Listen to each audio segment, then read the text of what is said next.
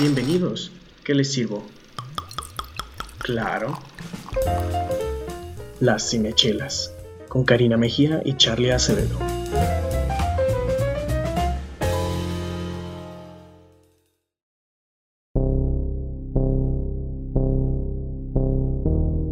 Bienvenidos al segundo episodio de las Cinechelas. Tuve que empezar a grabar ya porque estábamos haciendo ya el podcast, empezando a hablar de este cotorreo. Y bueno, nadie nos para, nadie sabe, ninguno de nosotros tres sabe dónde parar, entonces mejor empecemos. Y uh, bueno, yo soy Charlie Acevedo, eh, recuerden que me pueden encontrar como eh, Charlie Chelas eh, blog en Instagram y como todos los días y espero que siempre me acompañe. Hola, ¿cómo están todos? Bienvenidos a nuestro segundo episodio. Yo soy Karina Mejía y estoy muy muy emocionada de regresar aquí con ustedes con mi querido amigo Charlie y nuestra invitada especial del día de hoy por el tema, nuestra querida amiga Pao, Paola Rojo, que ahorita ella se va a presentar, claro. A mí me pueden encontrar en las redes sociales como Karina Mejía Picie. Y también nos pueden encontrar ya en Instagram. Ya tenemos Instagram. Ah, ya después de una semana de, mucho trabajo, ahí nos pueden encontrar. Eh, ah, estamos dándoles teasers de qué vamos a hablar eh, antes de que escuchen este, este capítulo, eh, denle like, comenten y uh, pues recomiéndennos. recomiéndennos porque sé, sé, que, sé que quieren participar con nosotros de, de, estos temas. Todo el mundo ama el cine de una u otra forma, entonces participen con nosotros. Y muchas gracias a todas las personas que nos escucharon en nuestro primer episodio la verdad es que esperábamos así como que nuestra mamá y nuestra abuelita nos escucharan y nos fue mucho Mi abuelita, mi, mi abuelita no va al cine, o sea, creo que ella fue al cine dos veces en su vida y a ver una película que no le gustó, ¿no? Entonces, sí, pero no, la verdad, muchas gracias, eh, creo que... Este, Superó nuestras expectativas. muchísimo. Muchas gracias y les prometemos que nosotros vamos a hacer nuestro máximo esfuerzo para que cada episodio sea entretenido, sea divertido. A lo mejor esto va a ser un poco oscuro, pero va a valer la pena escucharnos cada lunes. Y bueno, les presentamos a, ya probablemente le escucharon por ahí diciendo hola la semana pasada. Eh, ¿Por qué no te presentas? Sí, ya, prometo presentarme mejor. Hola, soy Paola Rojo, no soy comunicóloga, no soy nada parecido a este tema, pero bueno, me gusta platicar también hasta por los codos y estoy aquí metida nomás echando chela, que es lo que sí me gusta, caguamear en viernes de chela. Y hablar de cine. Claro, también, no, necesitas, no necesitas tener una profesión de artes visuales, crítico de arte, no, o sea, es lo que decía Charlie, a todos nos gusta el cine de alguna u otra manera y todos son bienvenidos a participar en esta conversación. Entonces, corre en nuestras redes sociales, déjanos todos los mensajes, todos los comentarios que tú quieras, arroba cinechelas con S al final. En Instagram nos encuentras y ahí nosotros con mucho gusto escuchamos todos tus comentarios, todas tus sugerencias, si quieres que hablemos de algún tema en especial o si simplemente quieres decir hola, vas ahí visítanos. Todo ese amor se les agradece. bueno, para empezar con la parte chela de este cine, vamos a hablar de qué estamos tomando hoy, Pau. Bueno, esta chela es una chelita súper especial eh, estábamos haciendo memoria antes de empezar el, podcast de dónde la conocimos, pero la verdad es que yo la conocí por Charlie Chelas. Eh, sí, y es una chela muy, muy profunda, tiene que ver mucho con el tema, es la chelita fauna y bueno, prácticamente traemos aquí tres, tres presentaciones. Una es una Imperial Stout muy especial, platícanos. La vamos a ir de la más intensa a la más, bueno, la que yo considero la más ligera. La, es la Imperial Stout, eh, que tiene un nombre muy curioso, que es Nox Arcana. Es una, es una chela muy cremosita. Eh, ah, tiene como. aquí estábamos discutiendo si de repente sabe a vainilla, de repente sabe como a caramelo. a, mí, a mí incluso me, me, supo un poquito como a dulce de leche. Entonces creo que estamos más o menos en la misma sintonía. También estamos probando una Coffee Porter que tiene un look excelente. Se llama Penélope y uh, está basada en esta leyenda que la verdad es que nosotros no la conocíamos, Karin ahorita nos dio como una sinopsis. Y uh, tiene un aroma, imagínense un espresso es, doble ese es el, olor de esta, de esta chela y tiene así una espuma dorada que te está invitando así como a huéleme, saboreame. Y, eh, y por último, pues tenemos una Black IPA llamada Dark Lycan, que bueno, es una... Ustedes no lo, no lo ven ahorita, pero... ya, se los vamos a describir. Se los vamos a describir y podrán ver después la publicación en, en nuestras redes sociales es, si ustedes conocen las IPAs, generalmente son doradas, son muy frutales. Esta, como es una Black IPA, tiene pues, obviamente una vista oscura, este, tiene tarta tostada y un chingo de lúpulo. Es muy amarga aquí, creo que este, la más amarga, de, todas. Eh, todas de cervecería Fauna, una de las mejores cervecerías de México. Hecha en Mexicali. Y hecha en Mexicali, están deliciosas. Y que el arte de las etiquetas, amigos, está increíble, la verdad. O sea, realmente se ve el trabajo detrás de, la construcción, no solo de el producto en sí que es la cerveza, sino de la marca. O sea, yo las vi y dije, wow, están padrísimas, padrísimas las imágenes que van. Incluso el corcho también tiene una imagen, o sea, está muy bien cuidado el detalle de la etiqueta el envasado, todo. Un 10 para ahí. Y pues un saludo a nuestros amigos de Fauna que escucharon por ahí. Y este, sigan haciendo excelente chela. Y, bueno, con chela en mano. Con chela en mano, salucita, vamos a hacer el chin chin, cheers, cheers. Ah, que se oiga. Pruébenla, por favor. Deli. Deli. Bueno, pues entrados ya, estas chelas oscuras como nuestro tema del día de hoy, Cari. Tan, tan, tan el día de hoy, queridísimos ah, compañeros de conversación, vamos a hablar de un tema que es divertido para algunos y súper escabroso para otros. Un tabú, yo diría. Totalmente.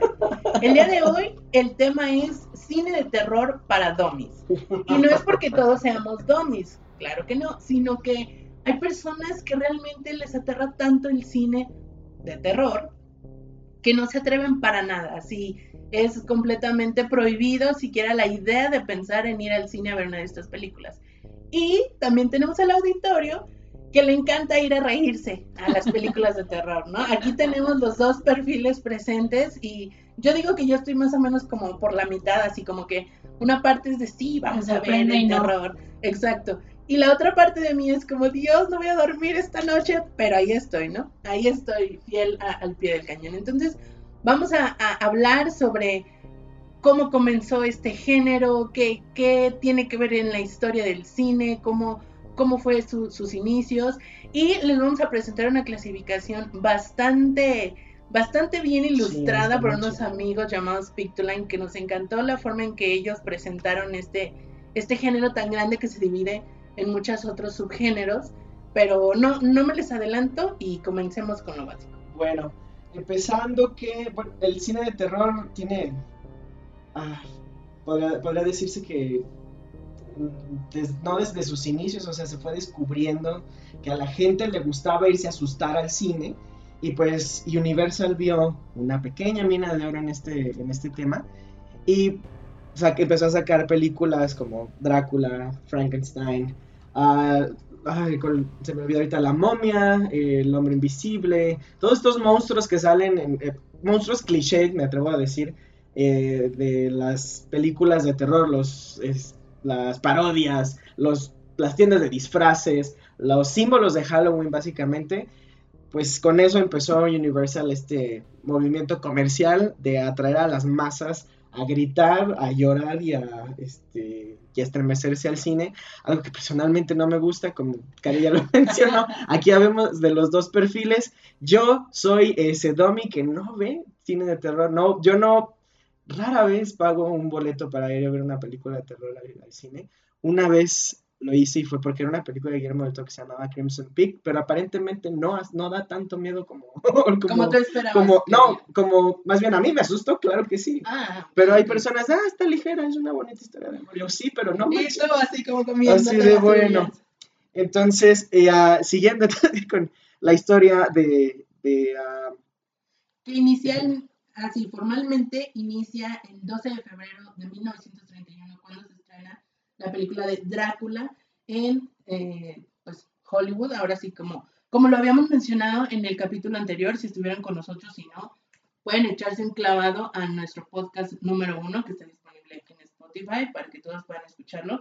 Drácula fue uno de los primeros remakes que se hicieron en Hollywood tras la huida de todos estos cineastas alemanes y que es como un, pequeño remake o un guiño a una película previa que se llamaba Nosferatu, que también trataba de una criatura nocturna, etcétera, etcétera. Entonces, fue tan grande el éxito de Drácula en los cines que fue como lo, lo, que decía Charlie, o sea, Universal dijo, de aquí somos y de aquí somos. Y de ahí toda la década de los 30 está dedicada en, en espacio Hollywood a crear historias completamente, este, que quedan en, en la historia de figuras icónicas, lo que mencionaba Charlie, Frankenstein, la momia, todos los espectros y monstruos que se puedan imaginar, nacieron en la década de los 30. Entonces, si ustedes alguna vez en su vida ven un monstruo, nació en los 30. ténganlo, muy probable.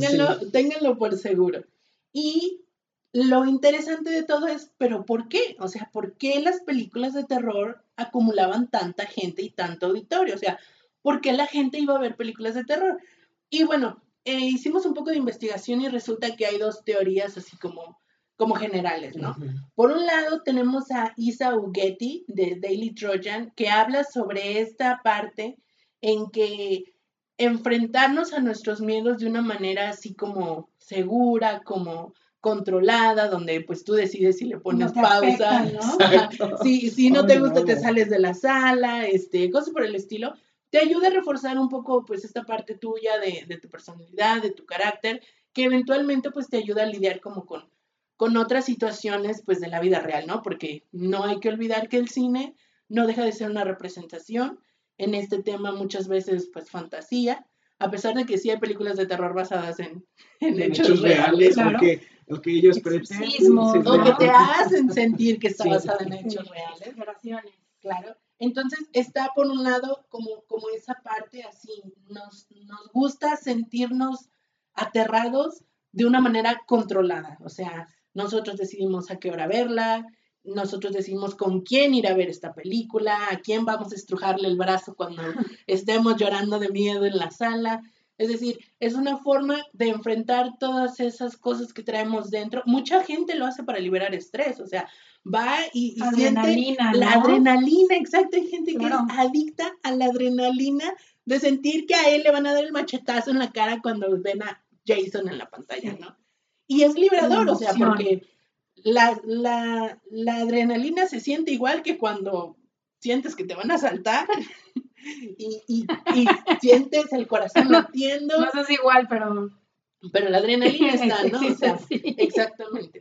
Y por otro lado, tenemos a Trish Bendix de Bustle, que nos dice que es precisamente lo que estábamos comentando, una oportunidad de experimentar la subida de adrenalina de manera segura y controlada, ¿no? Y que nos puede ayudar a liberar ansiedad, a sentirnos más preparados para manejar situaciones difíciles de la vida real, ¿no? Entonces, ¿tú en dónde te sientes más identificado? ¿En la parte de sentir la emoción y la adrenalina o en la parte de ir a enfrentar tus miedos así como, híjole, le temo a los payasos, entonces pues vamos a ver eso, el payaso. De hecho, fíjate, quisiera que empezáramos la discusión por ahí, precisamente porque eh, creo que de los personajes del cine que a mí más me disgusta, por no decir que me aterra y, y fue un trauma de infancia, es precisamente Pennywise, este, el, payaso de, de It. Em, y contar esta historia donde yo, cuando salió la primera parte de It, que bueno, Pau ya ¿En, el en, el, ajá, en el remake, que ya hablamos de remakes. Y uh, yo la verdad es que obviamente no la iba a ver, o sea, algo que eh, a, principios de, de, mi vida era como imposible, imposible o sea, lo veía y eran unos escalofríos que me llegaban hasta no te voy a decir dónde, pero eh, a Paola le gusta el cine, o sea, ir a, ir a, a ver películas de terror. Y yo era así como ahí puse como una raya, dije, ¿sabes qué? Yo no voy a ir contigo. Eh, si quieres ir con alguien más, adelante. Pero un día me dieron esto, esta como le llaman eh, locura de 20 segundos. donde me sentí muy, muy vergas, demasiado vergas, y dije, ok, le hablé y le dije, de hecho, les mandé un mensaje a todos ustedes, tú estabas en ese grupo, sí, les mandé un mensaje y dije, vamos a ver eso, este día, esta hora, vámonos. Y creo que estábamos hablando y, te convenció un poco, ¿no? También de ir a pues verla, de enfrenta tus miedos y todo este tema que también... Fue de manera terapéutica, de, la segunda parte, ¿no? Sí, el cine es una parte que te gusta de la vida y ¿por qué no utilizar el cine para afrontar uno de tus más grandes miedos? Y pues ahí vamos, ¿no? A ver la película algo que amas con algo que odias. Y para, bueno, para no hacerles el cuento más largo, fue un martirio para mí, pero uno voltea, yo volteaba al, este, a, a donde estaba Paola y Paola estaba vuelta a risas. No sé ni con qué, porque se estaban tragando el brazo de un chamaco. O sea, no, no lo entendía. amigos, ficción. Eh, bueno, a lo mejor es, esa es parte del contraste. A lo mejor a mí no me, no me, este, no me causa tanta como euforia el, saber, el, el, el decir, el saber, el decir. Pues presenciar tal vez, ¿no? Ajá, o sea, como el... Hay tantas cosas ya horribles en la vida, ¿no? En las noticias, en, este, en la vida diaria, en la calle, uh, donde sea, hasta alrededor hay un montón de cosas terribles. ¿Por qué iría yo a pagar setenta y tantos pesos por un boleto a sufrir? O sea, honestamente no, no es algo que me llame mucho la atención, pero me gustaría que Paula nos compartiera cómo es que ella puede reírse de repente en una película de terror.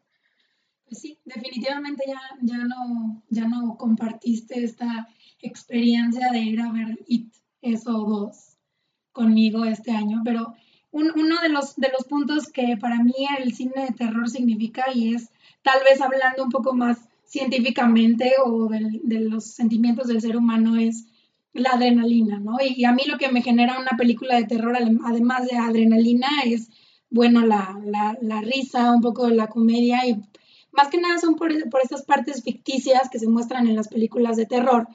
Cuando se comen el brazo del niño, cuando empiezan a, no sé, Georgie se nos va por la cloaca que mide un centímetro por no sé cuánto. Entonces, son cosas que son demasiado fantasiosas como pasar en realidad. Y es esta parte racional de mi personalidad en la que dice, esto no puede, no puede suceder, ¿no? Incluso en una película de Batman me tocó ver una vez un muro de contención que fue derribado por un coche y dije, bueno, esto no puede ser real porque pues la construcción así no funciona, ¿no? Y uno que es arquitecto e sabe de eso. a Carlos escuchando a Paola reírse y decir, ah, en el momento crucial de Batman y me dice, pero vamos a hablar de eso. pero, pero bueno, mi, mi tema de, de ir, irme al, al, cine a reír de las películas del terror es, pues principalmente es las, las escenas, este, las situaciones en las que se enfrentan estos personajes o, o los, no sé, los principales eh, personajes que están y que viven e-, este, este miedo intenso que a lo mejor sí me ha sucedido en la vida real, pero dices, bueno, a final de cuentas es un payaso, ¿no? Y es un payaso que, que un payaso que abre la boca no sé cuánto y le salen miles de, de colmillos, o por ejemplo, hablando un poco más de, de, otra película, este, y no, no para enfocarnos solamente en eso, este, eh, hablando de Anabel, también dices, bueno, pues es una, es una muñeca que pues, no va a pasar de ser un, objeto inanimado que a lo mejor en la noche pues puede verse un poco tétrico, pero no pasa de ahí, ¿no?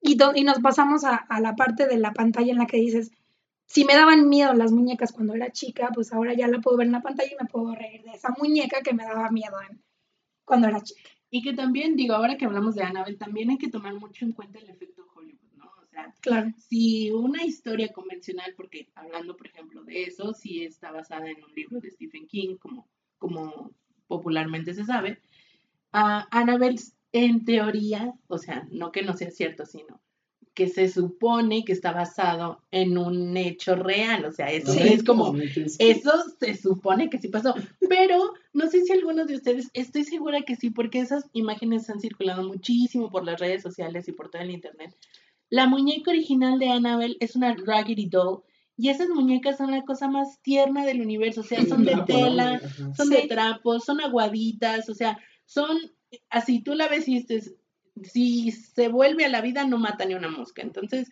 el efecto Hollywood obviamente fue no vamos a usar una Raggedy Doll para la película, o sea, porque no vamos a asustar ni, ni a un bebé, o sea, al contrario, yo creo que no va a funcionar, ¿no? Y vas a ir al cine a reírte de la Raggedy Doll. Entonces, pues obviamente le dan así, llega Hollywood con su varita mágica y tin, transforman una Raggedy Doll en esta muñeca toda tiesa, con la piel así destrozada, con una indumentaria. La mirada, Sí, sí, sí, pero o sea, en la vida real no es así. Entonces, es como todo esto que, que, les estamos hablando, ¿no? O sea, ese hype que nos da de decir, algo está pasando y no sé qué, y no puedo controlar lo que está pasando.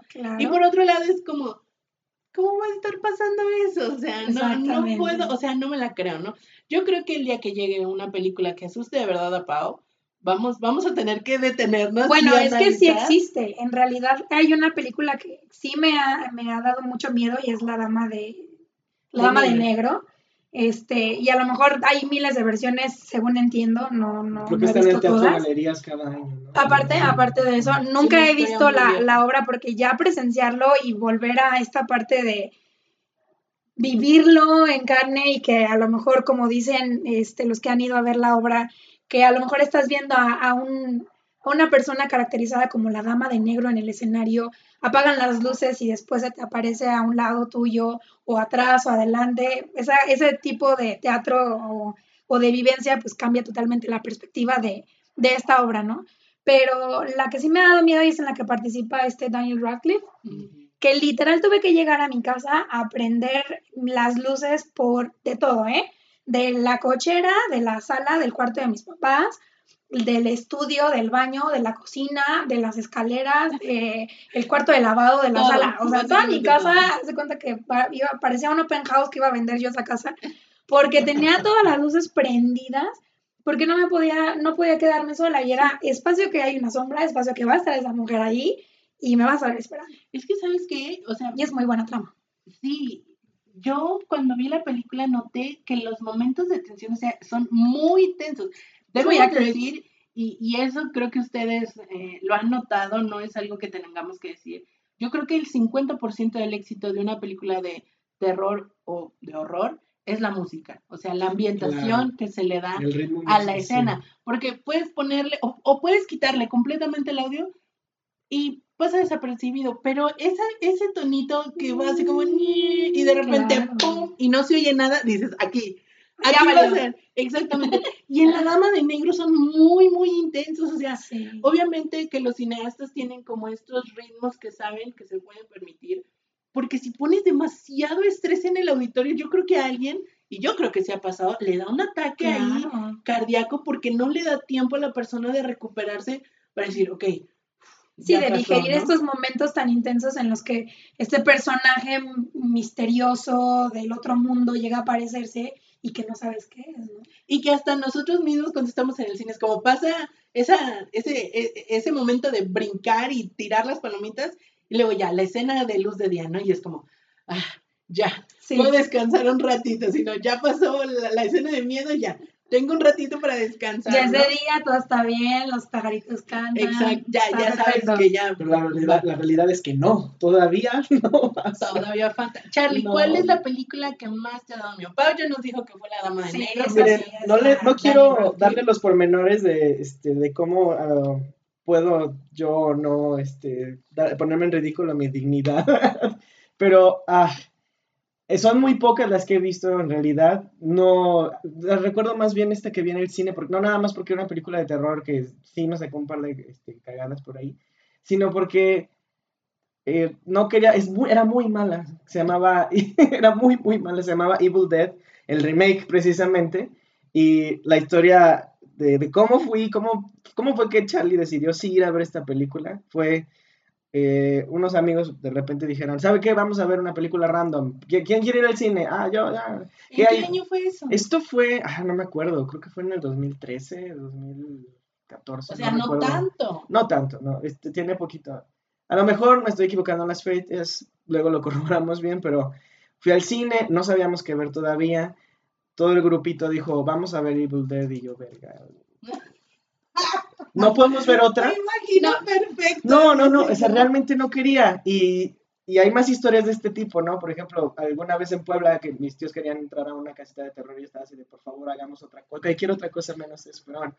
Entramos, empezó la película, una horrible escena de, principio, o sea, actuaciones pésimas, el maquillaje, y todo, o sea, todos los aspectos técnicos se veían bien, pero yo no podía apreciar ese pedo porque yo estaba cagado, o sea, no, no estaba... Sí, era más la emoción de sentir, me voy a asustar que realmente estar en el momento de, a ver, ¿qué está pasando? O sea, tú ya ibas anticipado Sí, ahora, ¿sabes qué? Me va a asustar, mi corazón va a perder como dos pulsos Entonces, de repente, de repente al finalizar el prólogo de la película, que se mueve todo el cine, así como se agita, y dije, pagamos 4X o qué onda.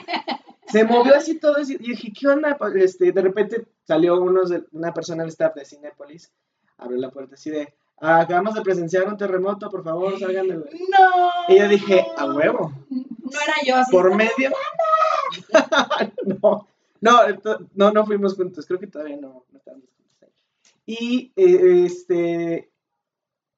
Salimos del cine y yo estaba con la esperanza así de, por favor, que por medio de la resaca, así como a las réplicas, nos digan, ¿saben qué? No nos podemos tener así, ahí les va el dinero en su boleto y ya, no lo voy a ver, no la voy a ver.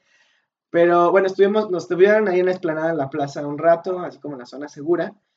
Esperábamos un rato, y estaba así como cruzando los dedos, por favor, no quiero volver a la sala a ver esa pinche película, no quiero. Cinco minutos después, ya pasó, pueden regresar y ahí vamos. Y ahí vamos, y así de Incluso estaba pensando en decir, ¿sabes qué? O sea, aunque lo haya pagado, déjame, así entre la multitud, me huyo así a ver qué pasa. Y pues que mis amigos después pero mis amigos se pegaron, no me dejaron huir. No huyas, Carlos. Se, sentaron todos alrededor de mí y me tuve que ver la película de terror más mala y... Trata? Creo que Esta, ah, es, el típico ah, jóvenes que este, se van a una casa en el bosque de una persona, es una casa abandonada en el bosque, ¿por qué te hospedas ahí? Pero bueno. Y este, de repente encuentran un libro que alguien lee un pasaje que aparentemente es como un este, rito satánico, invocan un demonio y este, a que posea una chica, y luego empieza a poseer a la gente y empieza como a darles en la madre. O sea, mm, el argumento está como muy básico, se me hace muy scooby incluso. O sea, si scooby tuviera sangre, eso sería. Creo que sí la vi. Sí la viste, es que... Sí, era muy mala, era de esas producciones como que yo ni siquiera había escuchado de ella. No, no, no. Y, era, y es un remake de Evil No la vean. Por cierto. No la recomendamos, pero pues ahí ustedes. Si quieren ver cine malo para reírse un rato como yo, pueden verla y quedarse de risa. No es buena recomendación, es recomendación para reír. Sí. Y bueno, esa es como la experiencia como más de terror que he vivido en la vida. Y ni siquiera, ni siquiera lo, lo este, me, me me disgustó tanto como en eso, porque en eso tiene, tuvo algunas cosas interesantes, por ejemplo, el asunto de los niños y que son como, tienen momentos cómicos y de que de repente, yo sé que Stranger Things está basado más como en ellos que viceversa, pero eh, que tuviera ese tono, yo vi Stranger Things, no, eso sí es como también otra cosa de terror que veo de repente. Entonces, terror u horror, Cari, este, ¿cuál es el término adecuado? Pues fíjate que yo creo que tiene que ver mucho con la traducción también, porque en inglés el término sí se usa de manera equitativa, ¿no? Terror, horror, en, inglés es lo mismo, pero en español no. En español cada término tiene como su, su antecedente, ¿no? Básicamente sí son cosas diferentes, no estamos dentro de lo mismo, es lo mismo, pero no es igual. No es igual. Exactamente. Terror. El terror es el miedo que proviene de una razón que se puede explicar. Es decir, un humano, un asesino, un, algo que por lo general tiene que ver con, el miedo, pero lo psicológico. Es decir, el, género de suspenso, el thriller, todo esto que sí dices, ok, sí, sí le encuentro una razón, pero da miedo, básicamente, ¿no? Ese es el terror, recuerdan. Terror psicológico. Y por otro lado, tenemos el horror. El horror se refiere a todo lo inexplicable, lo paranormal, los monstruos, todo lo que salga de lo cotidiano y de lo humano. Y de ahí, pues, hay mucha hay De hecho, creo que es también como lo más comercial. El, el, terror necesita, yo creo, un poquito más de trabajo con respecto a la historia, a los personajes, ¿no? Es como más complejo Porque, bueno, a fin de cuentas, psicología es, una, es un tema muy difícil, hablamos de mentes humanas, ¿no? Y que yo creo que em, es mucho más, no digo, no le quito mérito, pero siento que hay un trabajo más fácil cuando hablamos de una criatura que no es humana, porque lo que no es humano inmediatamente al ser humano le causa rechazo, le causa como esto no es lo mío, ¿qué está pasando? ¿Quién eres tú? Me vas a matar. Entonces, hablando precisamente y ahora dejando más claro que terror es psicológico y horror es paranormal, fantástico, etcétera, quisiéramos compartirles una clasificación que a nosotros nos encantó muchísimo porque es muy sencilla, es muy limpia, te ayuda a, a diferenciar los sectores dentro del gran terror horror que existe. Y es una clasificación que es el pentagrama del horror que ya nuestros queridos amigos de Pictoline, si no siguen a una Pictoline, si no saben quiénes son Pictoline, en este momento detengan todo, detengan el podcast y miren que ya que yo les Vayan a ver el, podcast. El este no, no, sé cómo definirlos a ellos. ¿Es como periodismo ilustrado? Vamos a decirlo. Sí, son geniales. Son, son geniales. No, no les vamos a decir nada, porque queden con esa curiosidad de decir, ¿qué es esto? Pero definitivamente siguen a Pictoline en todas sus redes sociales todo lo que haga Pictoline es ilustrado, entonces es súper sencillo de digerir, de digerir. Es, es muy ameno, es, es muy fácil, es, es, es, bellísimo. Les mandamos un abrazo y un, y, un, y un, beso muy grande a todos nuestros amigos de Pictoline. Pero bueno, hablando ya, regresando al tema, resulta que ellos ah, sacaron el año pasado precisamente para, para estas fechas de Día de Brujas y de Día de Muertos, la clasificación del el pentagrama de horror, que a su vez está basado en la clasificación que hace Horror on Screen. Y ellos, el pentagrama, pues es una estrella de cinco picos y cada pico representa un subgénero de este género más grande. Tenemos dos picos en la parte superior y tres picos en la parte inferior. Y en la parte superior está pues lo que nosotros ya les veníamos contando, que es el horror, ¿no? De un lado está el pico de los monstruos y de otro lado está el pico de lo paranormal. Y dentro de la parte de los monstruos, pues ahora sí que nos regresamos a esto que ya les habíamos comentado, que nace desde los 30. Nosferatu, zombies, este, los gremlins, por ejemplo, eh, Godzilla, es parte de, cierto, cierto. Godzilla, todo lo que tiene que ver con animales, todo lo que tiene que ver con una criatura, así como medio feillita, que te da miedo, que te puede hacer daño, clasificación monstruos, ¿no?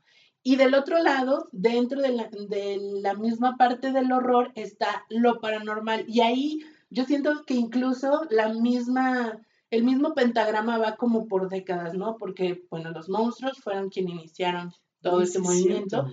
y luego viene lo paranormal, que yo siento que es como setentero, ochentero, porque tenemos, por ejemplo, en lo paranormal, demonios, posesiones, exactamente, espíritus, lo sobrenatural, cosas que no lo puedes explicar, que bueno, y su versión original es por estos años. Que por cierto, quisiera hacer un comentario con It, la otra vez estaba pensando que It, o sea, el monstruo como tal es como un Bogart de Harry Potter, que se transforma así como en tu más grande miedo.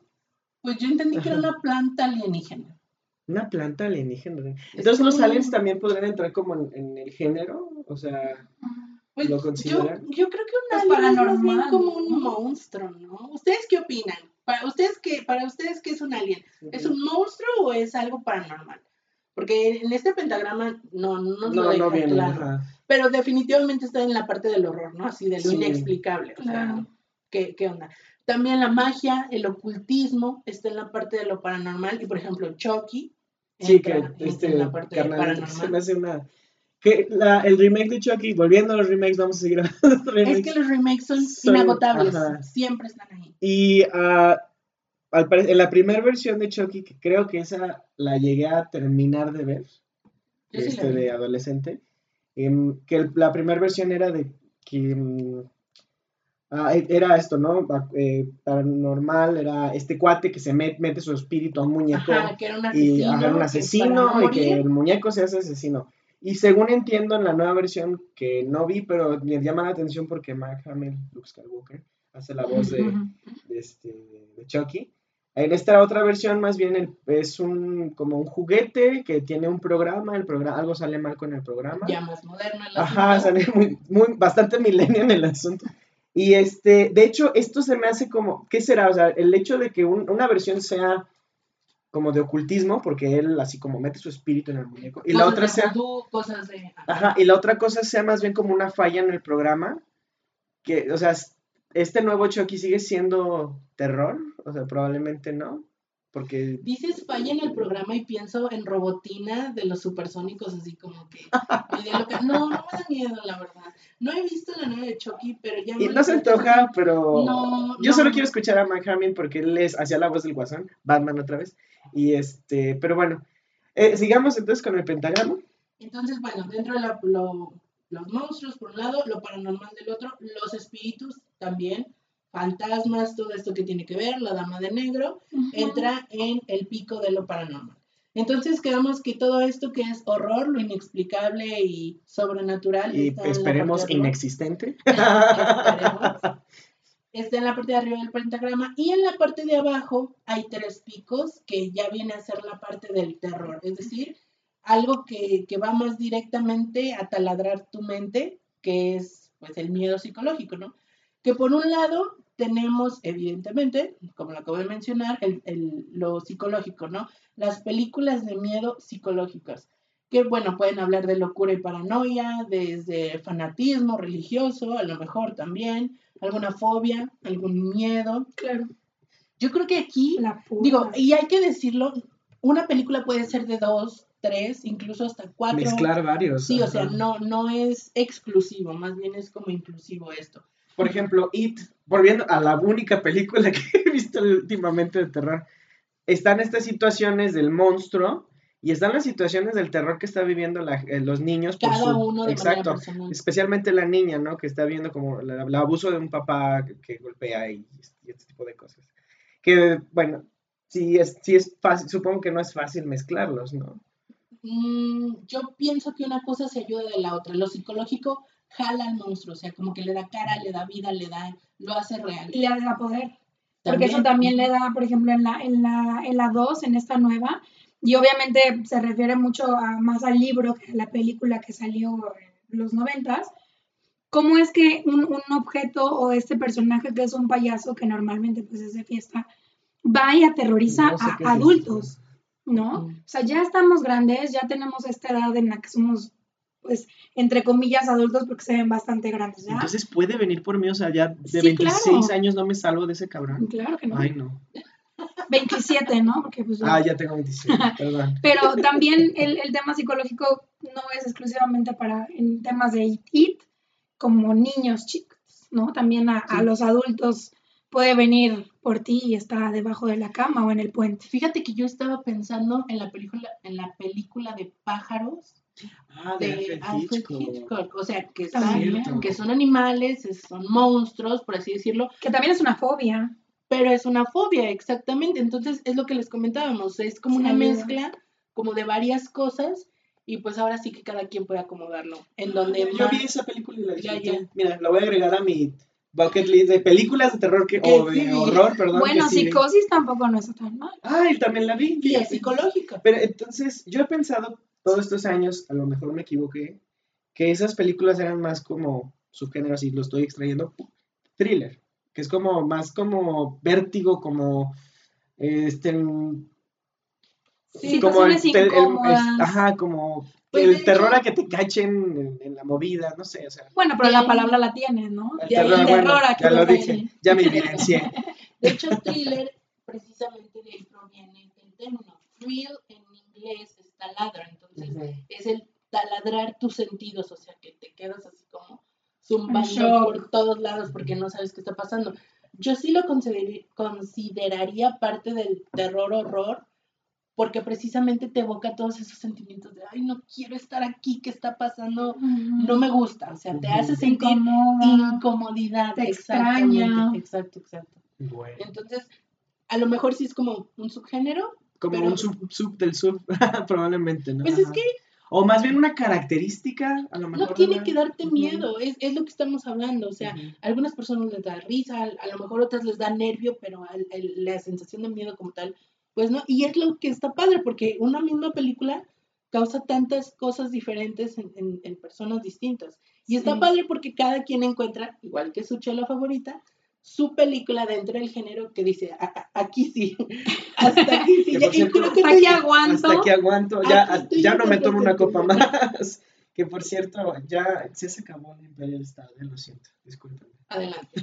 bueno, ¿qué te digo de la mía? Después del psicológico tenemos el pico o el subgénero del killer, que es mm. como, yo creo que es como el clásico. Yo creo que el killer es el clásico. un asesino. Exactamente. El killer es la película de, terror que es de un asesino, tal cual. ¿Y cuántos podemos mencionar, no? Los clásicos. Scream, no creo que fue como. Ah, Freddy Krueger. Freddy Krueger. Bueno, no, creo que ese no. Porque Freddy Krueger aparece en, en, las pesadillas de las personas, ¿no? Creo que ese es más bien como. Pues es como un psicológico killer Está como en el, en, medio, Ah, ahí es donde se mezclan, tal vez, ¿no? Así como. Porque se supone que Freddy Krueger era una persona que existía, se murió y ahora se mete a la, los sueños de, los adolescentes. Jason, bueno, no, pesadilla en, en la, calle, de Elm Street. O tiene varias, tiene, tiene así como varias versiones, tantas que ya la verdad no, no, no sé. Uh, ¿Cuál otra se, se, nos vendrá a la Esta mente? película que cuando yo la vi, realmente yo sí sentí miedo, se llama Los Otros que es ah, porque la sentí o sea, no no verdad no no no, no. es de esta pareja Nicole Kidman. ¿Cierto? no Liv Tyler. En los otros o bueno es que hay dos los otros o sea sí tienes razón. Son los otros Nicole Kidman de Alejandro Amenábar que sí es muy buena es muy buena porque sí, es más 2000 no sí exactamente y está esta otra que se llama Ay, no, perdón, me estoy confundiendo. Los extraños. Los extraños. Perdón, perdón, error, fue error mío. Se cancela todo. Me culpa. No, Los extraños, que es esta pareja, es Liv Tyler, este. Ah, ya, que son como. Que, son visitados por una sí, familia. Que van y se quedan en una cabañita, en el campo. ¿Por qué? ¿Por qué se van a una cabañita en el campo? Por lo menos asegúrense de pues que hay otra cabañita con gente decente al lado. y toda la película son acechados por estos tres figuras, porque están enmascarados todo el tiempo con unas máscaras así. La verdad es que sí dan miedo porque son unas máscaras así como caricaturescas a lo extraño. Y toda la película se trata de que los acechan en la casa y los están tratando de matar. Y estos dos tipos completamente clueless, indefensos, bueno, ahí va toda la trama, ¿no? pero lo sentí, yo creo que el que sea una situación que tú puedas vivir hace que te evoque más miedo, ¿no? Porque yo dije, yo muy fácilmente me puedo ir a Mazamitla.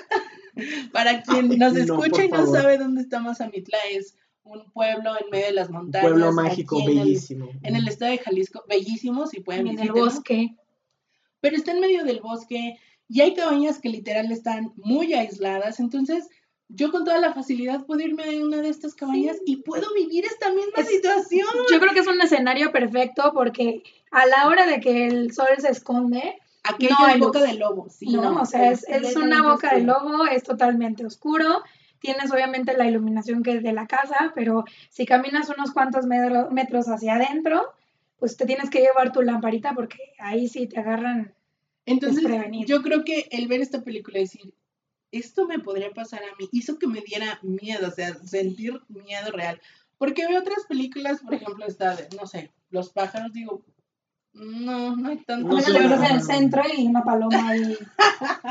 a lo mejor si le tienes fobia a las palomas. ajá, ¿y cómo se llama la fobia? Ay, no, les debo el tema, pero yo tenía una amiga que... Que tenía miedo a los pájaros. que le tenía esta fobia. Ella me dijo el nombre, pues se me O sea, la sabes. Pues. Pero si, si te acuerdas, me dices. Ah, este, eh, ah, y, o sea, yo creo que sí, son películas que tienen un target, bueno, por lo menos más específico, ¿no? Entonces, más. Ah, no, espérate, dentro de la película, en los, no recuerdo si eran los créditos finales o los iniciales, había una leyenda, algo así como, no sé, les voy a inventar el número porque no me acuerdo, pero algo así como 12 mil personas cada año mueren en Estados Unidos por ataques de extraños a sus hogares en el campo. Y así de, o sea, eh, te lo hace sentir más real y es como, no, por favor, basta ya. O sea, creo que ese tipo de factores que, que te hacen sentir cercano le dan como más este realismo a la sí, te familiarizas, pues. Sobre la adrenalina, y, la, y, esas cosas. Todos los integrantes de la película. Bueno, yo quisiera, antes de que pasemos al siguiente tema, que hablemos, acaba de, pum, prenderse el foco, hablar de El Resplandor. ¿En cuál de estas tres esquinas podría quedar, este, porque El Resplandor, o sea, sí es, sí es terror, horror, alguna de las dos, pero por ejemplo, al final vemos que tiene como este asunto del killer, de repente tiene así como este asunto de, lo, de los espíritus, no sé si son espíritus, no, no sé, queda, no me queda muy claro al final.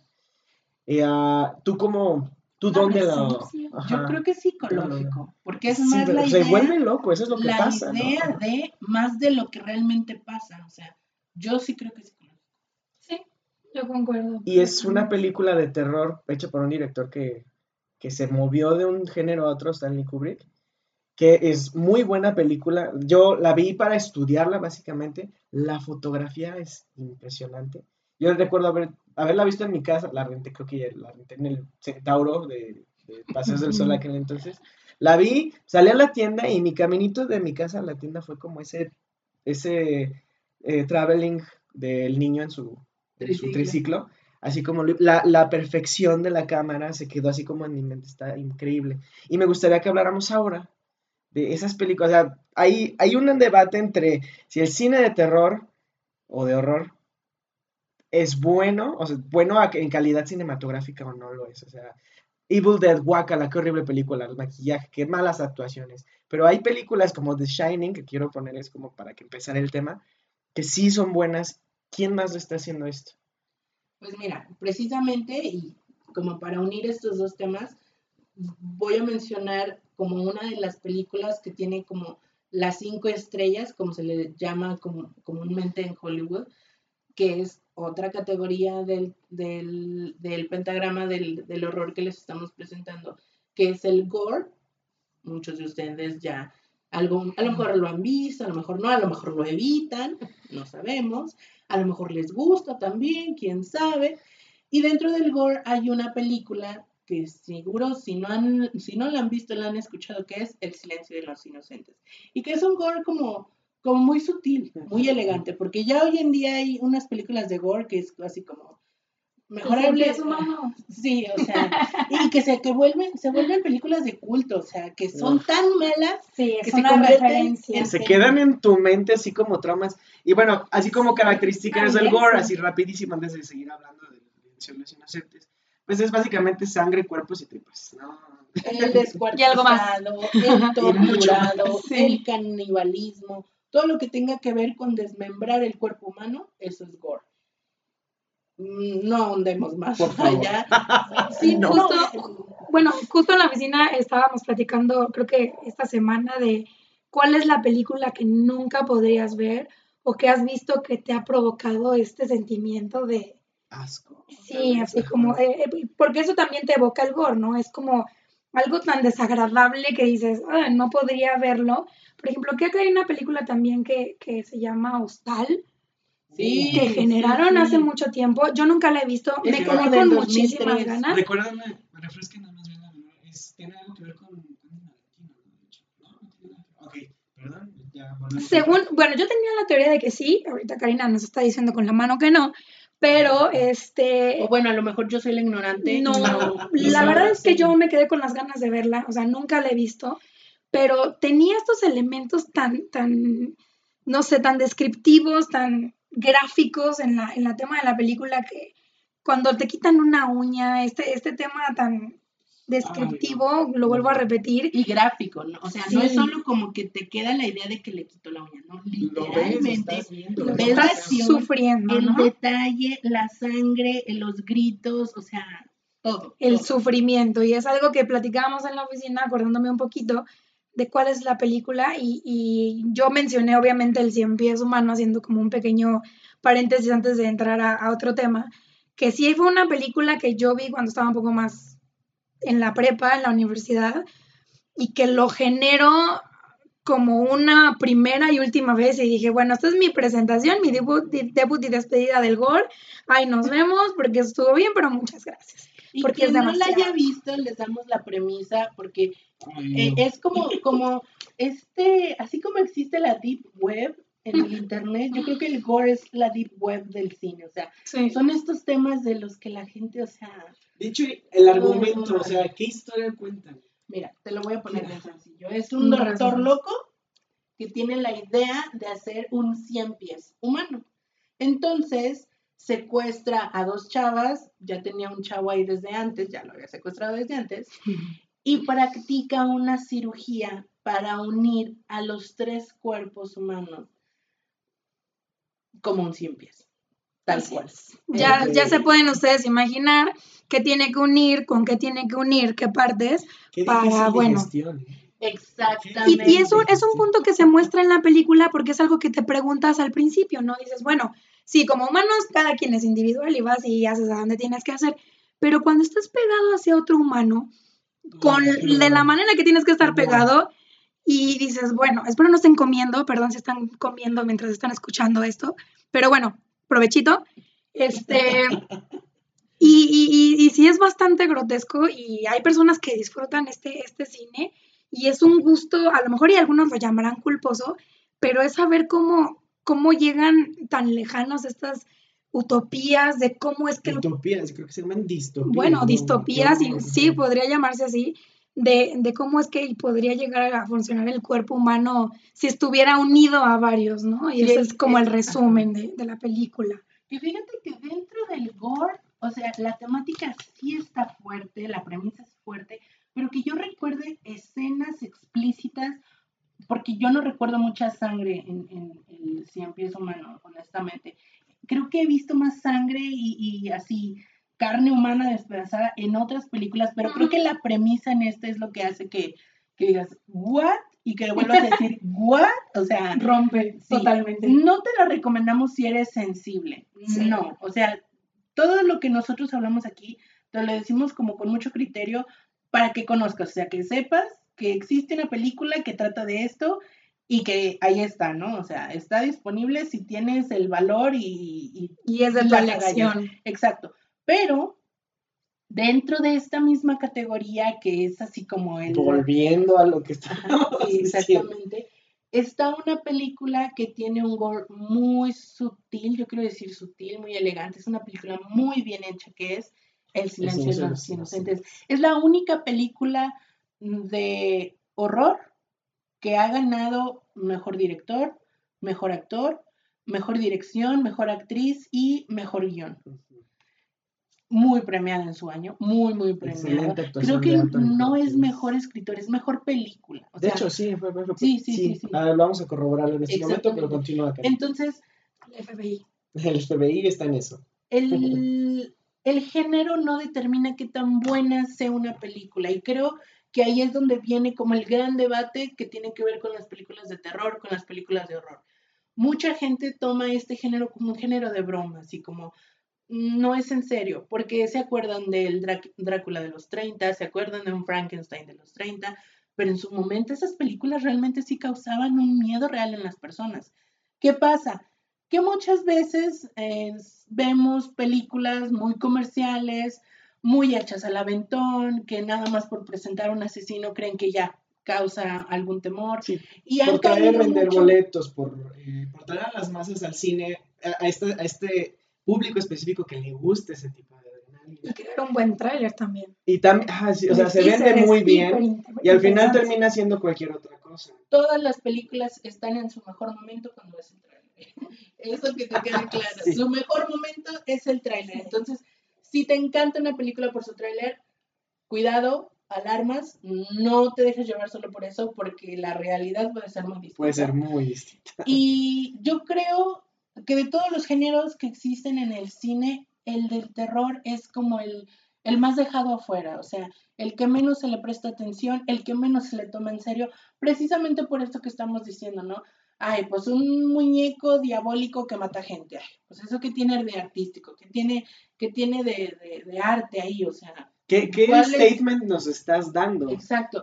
Pero cuando vemos una película como El silencio de los inocentes, donde vemos un manejo de los personajes excepcional, la psicología de los personajes es impecable, para mí es como, como, como ir a la raíz de lo más profundo de lo que decía Pau, o sea, ese guilty pleasure de parte de todos los personajes, o sea, mostrar esa cara tan humana, tanto del que no le da miedo decir que se quiere comer al amigo, tanto de la policía que dice, no quiero estar aquí, pero es tanto mi, mi, ansia de seguir que sigo aquí, como el que decapita y descuartiza a la gente.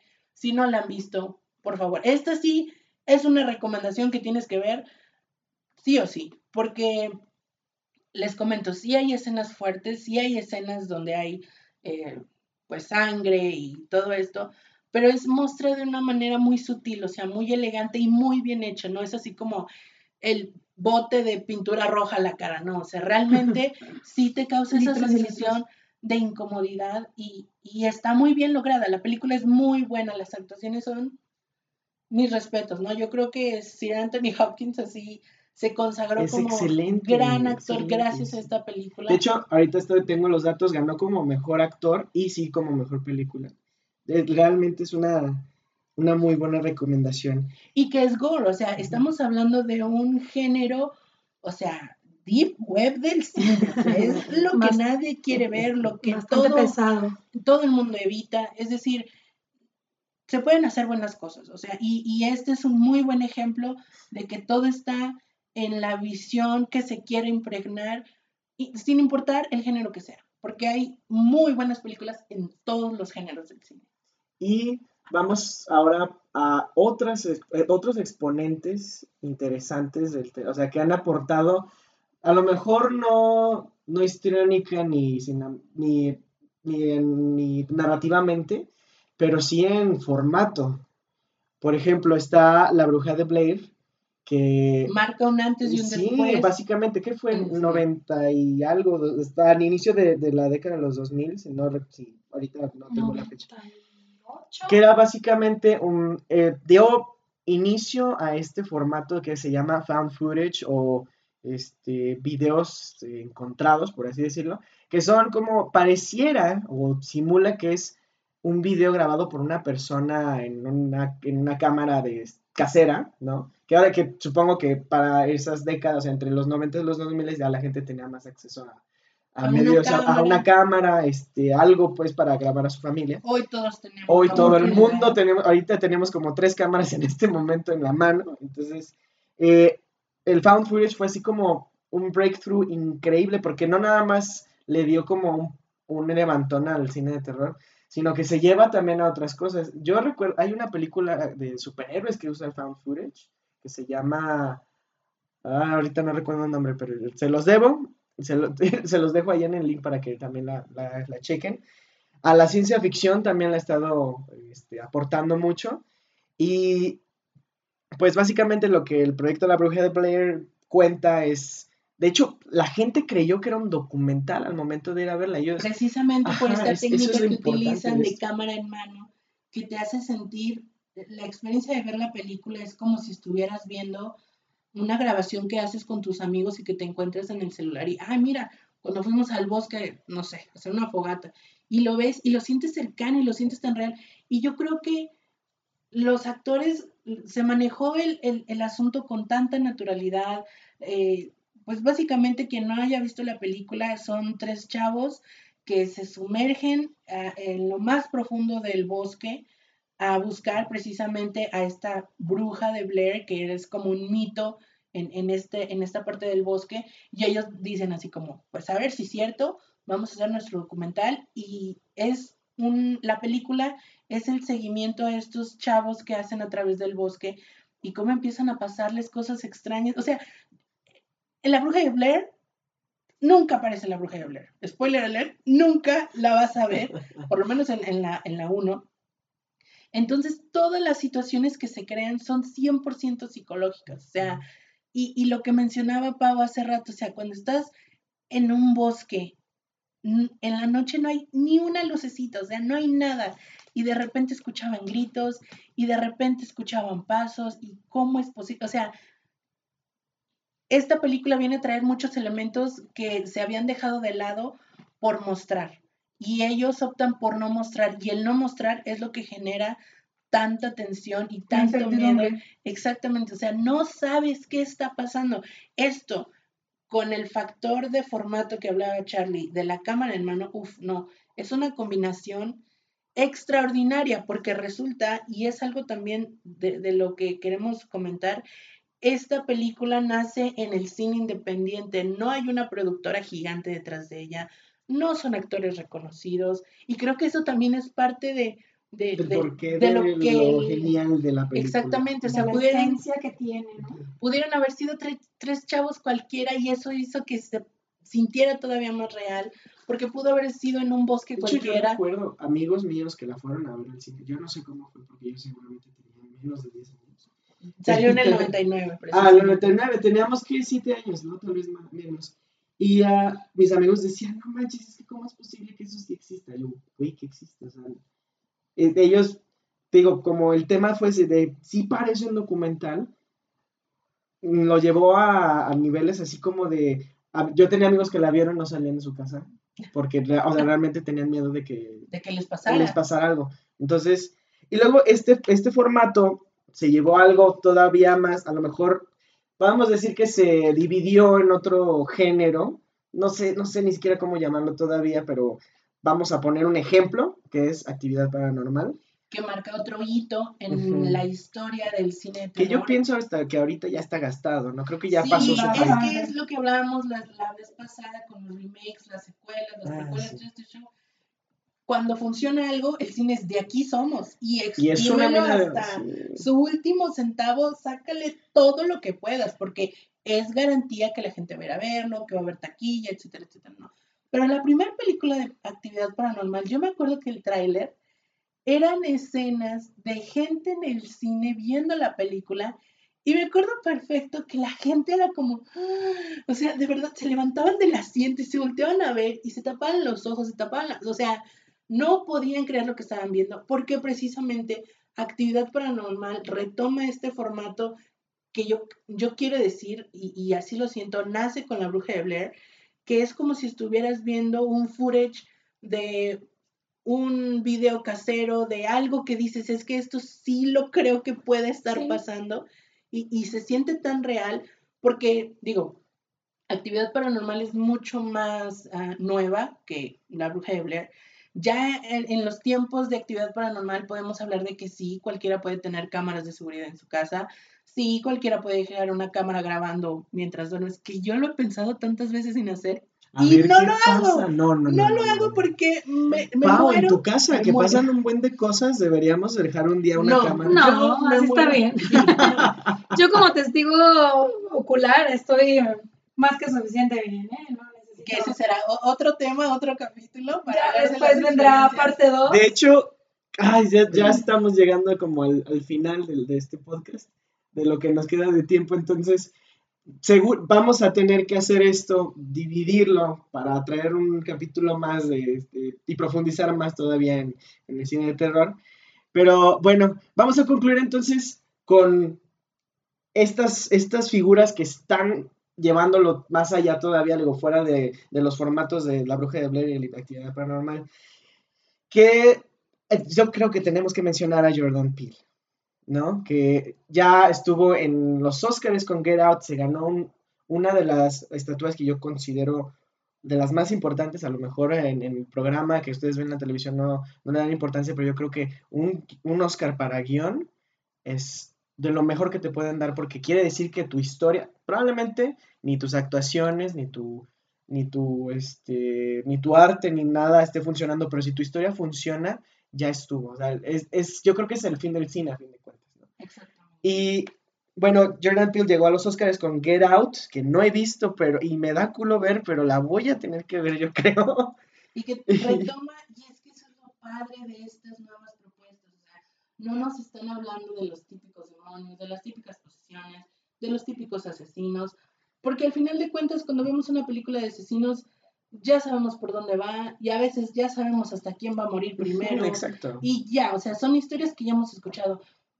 Pero lo padre de estas nuevas tendencias en el cine de terror es cómo dar miedo sin usar esas mismas historias de siempre. O sea, nos están contando nuevas historias con, cosas muy cercanas, muy reales, porque no quiero hacer spoiler, porque aquí va a salir ahorita un reto que vamos a, a poner para el siguiente episodio. Get Out habla de una temática racial que dices, esto cualquier persona lo puede vivir, o sea, y lo que hablábamos al principio, ¿no? Si lo sientes cercano, si sientes que sí te puede pasar a ti, claro que te va a dar miedo y claro que vas a decir, no, yo no quiero que a mí me pase, no, no quiero. Vale por mil.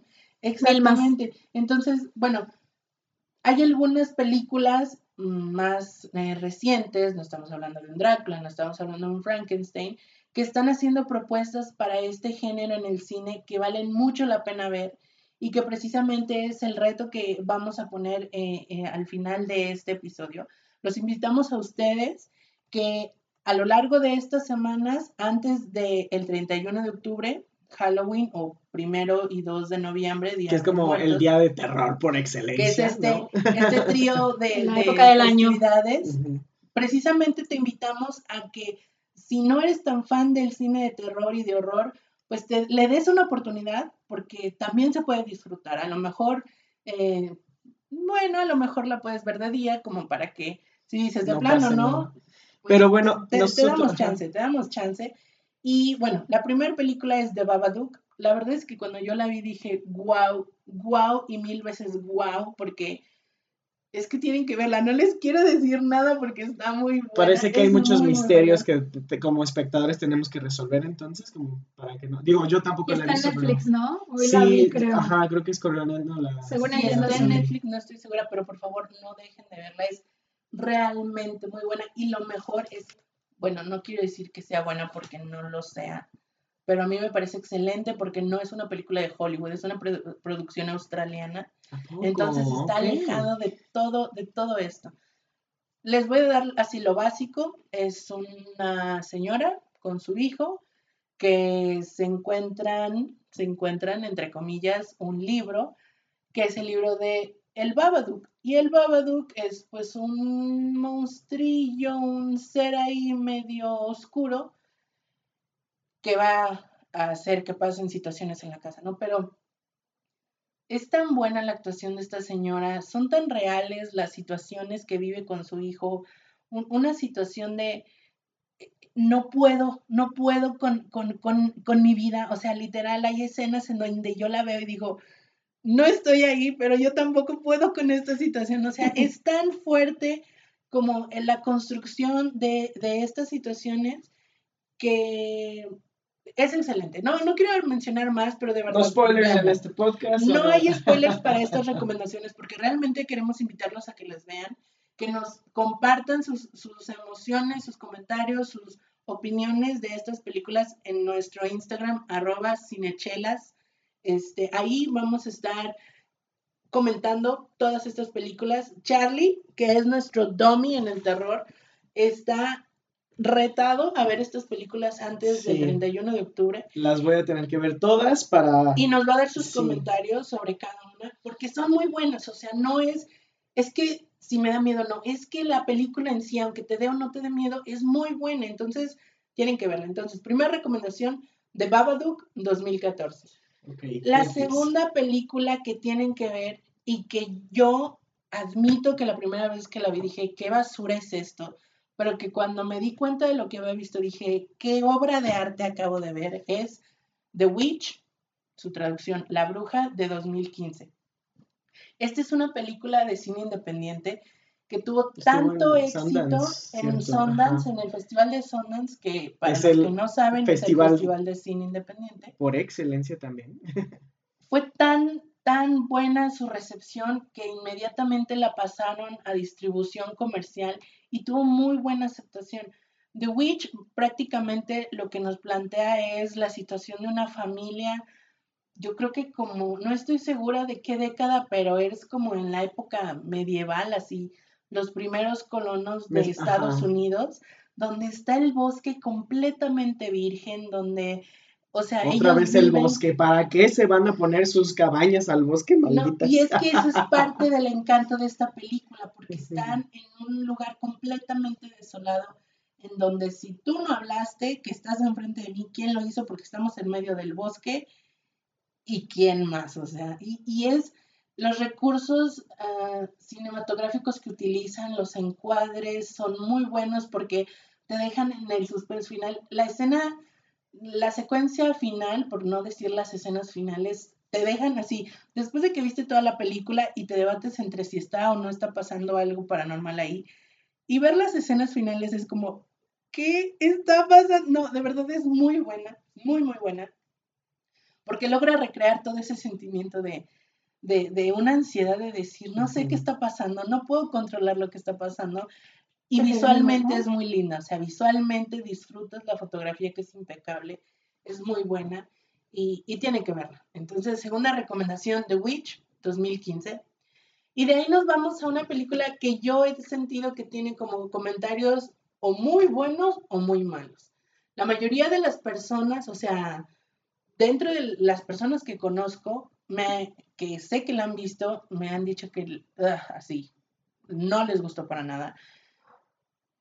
Pero he leído comentarios y yo personalmente sí la considero una película muy buena se llama It Follows. En español me parece que se llama Te Sigue o algo por el estilo. Es del año 2015 también. Creo que sí, sí sé la premisa de este, que es esta chica que lo, em, le empieza a seguir la muerte o un algo por el estilo. Es parte del encanto de la película porque... Hay mucho misterio. No quiero decir, no quiero decir, no quiero decir, porque quiero que ustedes también la vean, se den la oportunidad. De, de, de checarla, de decir si me gusta o no me gusta. ¿Qué es lo más genial de esta película para ti? ¿Qué creen? Acaba de pasar algo muy extraño. Se nos paró la grabación y creemos, probablemente, que sea el espíritu antipodcast que nos para. Ah, Dios mío. Bueno, tuvimos unas pequeñas complicaciones. Yo quiero pensar que son complicaciones técnicas y no en alguna especie de espíritu o, que No acabamos de abrir el portal de A ver cómo cada cómo duerme cada uno hoy, ¿eh? Ahí nos platica. Dijimos Babadook, bad, Badabu, ¿qué? Babadook. ¿Lo dijimos cuántas veces? Sí. ¿Tiene que ver con eso? Tiene que ver. Ay, Karina, ya valió. No, este. Bueno, cancelado, cancelado. Pero no estamos enfrente de un, espejo y no estamos girando tres veces. No se necesita. no, se necesita. Bueno, la ventana es reflejante. ¿no? Bueno, si no podemos dormir, creo que vamos a ver esa el día de hoy. Está en Netflix. Si el siguiente podcast no sale, ya saben qué pasó aquí. Fue el espíritu del antipodcast. Vamos a hablar de algo más alegre en el otro, creo. Bueno, vamos a continuar. Nos quedamos, creo yo. Karina estaba hablando de este, It Follows y me preguntabas qué era lo que más me gustó. Yo lo que más rescato de It Follows es la fotografía. Es muy, muy, muy bien hecha la fotografía en esta película. Hay escenas ah, orquestadas milimétricamente, composiciones muy, muy lindas que le dan un tono de mucha seriedad y mucho profesionalismo a esta película y que yo creo que vale muchísimo. Es un plus muy, muy grande que una película esté bien hecha en el sentido visual, o sea, que no solo sea historia, porque historias muy buenas las hemos visto hechas muy malas, y creo que It Follows es un ejemplo de una fotografía muy bien hecha, muy bien cuidada. Y ahora sí, como sí centrándonos en el asunto de la historia, eh, ah, que ya hablamos, estábamos hablando hace rato de Jordan Peele, creo que las siguientes que están en la lista son de él, ¿no? Exactamente, que como mencionaba, eh, este reto también va para mí con estas dos películas que vamos a recomendar ahora, porque yo no las he visto, son las más recientes, que primero está Get Out, que la pueden encontrar también como Huye, que es del 2017, y la más reciente Us, o Nosotros, que es de este año 2019 y que ha tenido muchísimos comentarios positivos. De hecho, yo en todos los lugares la veo como la mejor película terror de 2019. Entonces, sí, incluso haciendo una, un pequeño research de la película, vi que tiene 93% en Rotten Tomatoes. Entonces tiene una buena calificación. Independientemente de tu comentario de Dora, Sí, es Podemos, creo que, confiar todavía en Rotten Tomatoes. Yo confío en Rotten Tomatoes, pero no siempre. Es que de realmente darle un 85% a Dora la Exploradora. Yo no la he visto y también he escuchado que es muy buena. Habrá. Ah, esa porque sale Eugenia. Dora o este. Dora, Dora. Dora, realmente. Sí, dicen que es muy buena. O sea, 85%. ¿Cuánto dijiste de, de Rotten Tomatoes? Creo que era 93. 93, o sea, está menos de 10% lejos de Oz de Dora la Exploradora. Pero bueno, ese es el objetivo de este podcast, que te animes a ver esas películas, que le des una oportunidad a todo el cine, porque seguro vas a encontrar algo que te va a encantar. Entonces, el reto está puesto, queridos amigos que nos acompañaron en este podcast. Tenemos The Babadook, tenemos The Witch, tenemos It Follows, It Follows ah, Get Out, Get Out y, Us. Bueno, nosotros. Son cinco películas que te retamos el día de hoy. Está abierto el reto para que las veas. Charlie está retado a verlas. Las voy a tener que ver. Antes del no 31 prometo que me vayan a gustar. No tiene que gustarte. es que eso es lo chido del cine, chavos. O sea, no tiene que degustarte para que sea bueno y tampoco tiene que ser bueno para que te guste. A lo mejor hay de todo, hay de todo. Y precisamente para darte una ayudadita a que puedas adentrarte en este género si es que no estás muy familiarizado, te vamos a dejar nuestros cinco pasos para ver una película de terror. Y bueno, yo ya las anoté porque necesito como mentalizarme para ver estas películas. Y también para, yo sí, sí me dan ganas de ver este, esta nueva película que salió, que creo que no hemos, bueno, en esta parte nueva del podcast no hemos hablado, que es este Midsommar, que es de este estudio o esta productora que se llama A24, que tiene una propuesta gráfica muy interesante. De hecho, vi el tráiler esta mañana y me da, me da curiosidad nada más de saber de qué, qué, es, qué es la qué es la parte que, que, le da lo terror o horror a la película, si es psicológico, si es killer, si es, si es uh, paranormal. Y, mm, Porque la premisa de la película, y que es lo interesante y es lo innovador, es que la película, o por lo menos así lo propone el tráiler y lo que dejan ver los avances, es que es de día. Es decir, la película de terror se desarrolla durante el día. Entonces, si en las películas de terror estamos acostumbrados a que todo sea de noche y de repente toda la película es de noche y el día se pasa como en dos minutos. ya no tenemos ese respiro del día. Zona segura, exactamente. ya en el día nos van a asustar. Entonces, en este momento están carteleras, vayan y chequenlo, detengan todo en este momento y chequen horarios en su cine más cercano porque Midsummer en este momento es una opción que tenemos grandes expectativas ahí. Vamos a ir a verla también para comentarles. No lo sé, Cari, no lo sé, me vas a tener que convencer una vez, pero bueno. Este, todo por el bien del podcast. Todo por el bien del podcast. Voy a seguir el reto. Y estos cinco puntos el primero que me recomiendan aquí mis compañeras que sí ven cine de terror es se tiene que ver de noche para aunarle a la experiencia ese, esa profundidad y ese misticismo que tiene la noche. No lo hagan a las 3 porque es la hora del diablo, pero para su información. Para su información. Número 2 no se distraigan, eh, pongan el celular lejos, apáguenlo, este, que Chuchita la bolsearon, es, es, el número dos es lo que yo más hago como para distraerme, honestamente. Pero bueno, ok. Número dos, cero distracciones. Número tres, máximo un acompañante, porque según Karina, más de uno ya es, ya es multitud, y empieza el cacareo y pues no se puede disfrutar la película. La broma. O surge la distracción, precisamente, que es la finalidad de este punto. Número cuatro, y bueno, que es no comida, pero preferentemente reducir la botana a casi nada a lo mejor para mí sería algo bueno. Así como aquí, a gusto. Algo que relaje tantito lo, Pero este, nada que el nervio, el tequililla. los tres botes de palomitas y que el dog y que no. Yo, ¿sabes qué Me comería, o sea, de, la pura ansiedad, o creo que lo he hecho las veces que Sí, sí sucede, que nos comemos la cubeta en cinco minutos en los en el trailer. Sí sucede en una película común y corriente como que como no sé, Avengers porque va a suceder a una manera como muy exponenciada en una película de terror. O sea, esas palomitas no van a salir después del el prólogo de la película. Incluso le platicaba un poco a, a Cari y a, y a, Charlie que la semana pasada, volviéndolo a, mencionar, eh, a It, eso, que la semana pasada cuando fui a ver al cine con, con nuestro amigo Miguel, le mandamos saludos. Saludos a Miguel Ibáñez. Este, nos comimos, pedimos lo de casi siempre, pero nuestro combo era unas palomitas para llevar, que es esta cosa enorme. Es más grande que las grandes, ¿no? Que si ustedes se compran unas palomitas normales, bueno, la de para llevar trae muchísimo más. Y aparte, pues era mitad mantequilla, mitad caramelo. Cada uno traía su refresco y si acaso no pedimos unos nachos, ¿no?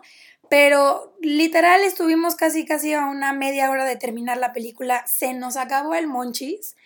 Y el monchis siguiente, pues fue eh, la uña entonces ahí casi casi nos estábamos comiendo, si no era la uña del dedo gordo, pues la del índice y salimos los dos casi sin uña. Entonces sí es recomendable no verlo con, con el tema de la comida porque luego pues te distraes y empiezas a bromear y luego empiezas a aventar la palomita y se da un poco al tema de la broma y como dicen, empieza el cacareo. El cacareo. Y bueno, entonces amigos, y nada crunchy porque si no... y último. Unas chips fuego. Y este la agregué yo porque creo que es importante recordar cuando, eh, que es una película. Solamente es una obra de alguien que se le ocurre, es la, historia que alguien está contando y, ah, y, ya, nada más. No quiere decir que porque viste que el diablo poseyó a no sé quién, te, te, va a tocar a ti. Espero que realmente no, todavía vivo con Bueno, después de lo de la computadora, yo creo que sí nos va a tocar un ratito a nosotros. Este, ¿eh? Ustedes Ustedes díganos si sí fue el, fantasma del antipodcast o cualquier cosa. O cualquier otro fantasma. Cualquier otro fantasma. Pero y que hay un, un, un, extra, un punto extra, y ahí sí, como que, ahí sí tú determina. Ah, también se aconseja que no vayas al cine a ver películas de terror, precisamente por el factor que te avientan la palomita o avientas las palomitas, o que alguien se ríe. Y te, o sea, lo más recomendado es enciérrate en tu casa en total oscuridad, de preferencia en total soledad, sin alimentos, sin nada, para que tu, tu atención esté al 100% en la película. Eso yo creo que es de valientes honestamente. No, y te va a generar una buena Yo no me considero valiente en ese aspecto, pero este, espero que Pau me acompañe a, a, cumplir este reto. Y si le quieren agregar un poquito de emoción, véanla con audífonos a las 2 de la mañana y si son tan valientes ahí a ver qué. A las 3. Y a las 3. Bueno, a las 3. A las 3 no. Digo, si dura una hora, véanla de 2 a 3 y esperen las consecuencias a las 3 de la mañana. A las 3 en una cabaña sola en, Mazamitla. Con audífonos, es una buena mezcla. y, sí, no, no, no, no. El este, máster. Vamos a hacerlo lo más este, seguro posible para que Carlos no pierda la serenidad. A las 7 yo creo. Y bueno, entonces el reto está puesto, amigos. Nosotros vamos a ver las películas. Los invitamos a que también las vean porque va a tener seguimiento. Esto no se va a quedar aquí. Vamos a extender este capítulo del podcast este, no, no, muy, no muy en el futuro, bastante, bastante cerca. Coming soon, pero no pronto. Entonces, pues vamos cerrando. Eh, Cari, despídete. Pues muchas gracias por habernos acompañado en nuestra segunda edición.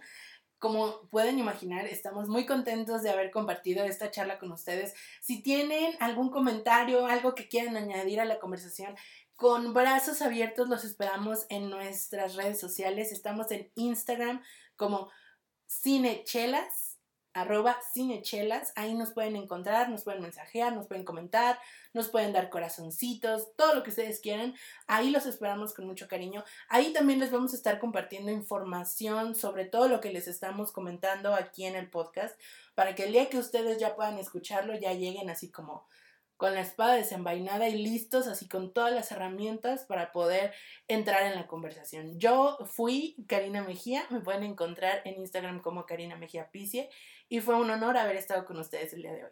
Y quise decir que fui, que fuiste, eres y serás. No, Por lo menos mientras me escuchan, fui y quién sabe si volvería a ser.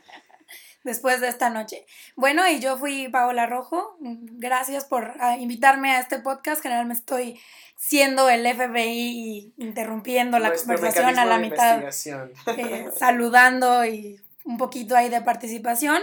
Pero este, muchas gracias y pues una disculpa por la voz de José José, pero pues el cigarro es lo que hace, ¿no? No fumen muchachos, es malo para la salud. Yo soy Charlie Chelas Blog, más bien soy Carlos Acevedo, pero me pueden encontrar como Charlie Chelas Blog en Instagram. Eh, muchas gracias realmente por escucharnos y pues quédense con nosotros la próxima semana porque de que hay chela y hay tema, lo hay. Hasta luego.